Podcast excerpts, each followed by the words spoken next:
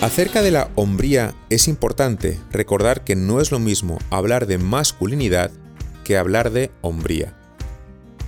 La masculinidad te viene dada por tu ADN y hace referencia a todo aquello que por naturaleza pertenece al género masculino. La fuerza física, la nobleza, el instinto de paternidad y de protección, de combate y de seguridad. Viene complementada por la feminidad y por todo aquello que le es propio, la sensibilidad y el cariño, la maternidad, un instinto natural para nutrir y custodiar, y tantas otras cosas. Sin embargo, la hombría no viene dada. Hay que forjarla a través del esfuerzo y de lo que llamamos virtudes, hábitos buenos. Consiste en vivir y poner en práctica todo aquello que es propio de ser hombre.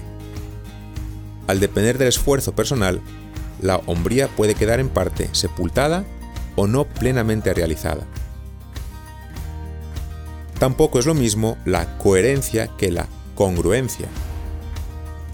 La coherencia consiste en actuar como piensas, y eso es muy noble. Pero no es suficiente.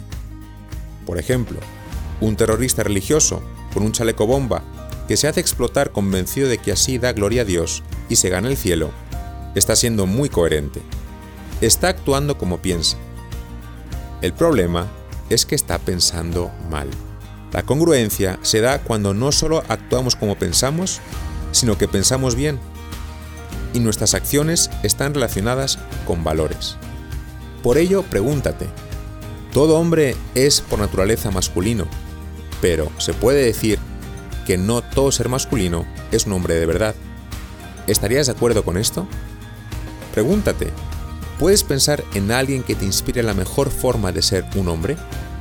Pregúntate también, ¿qué aspectos de la personalidad de Cristo te inspiran más?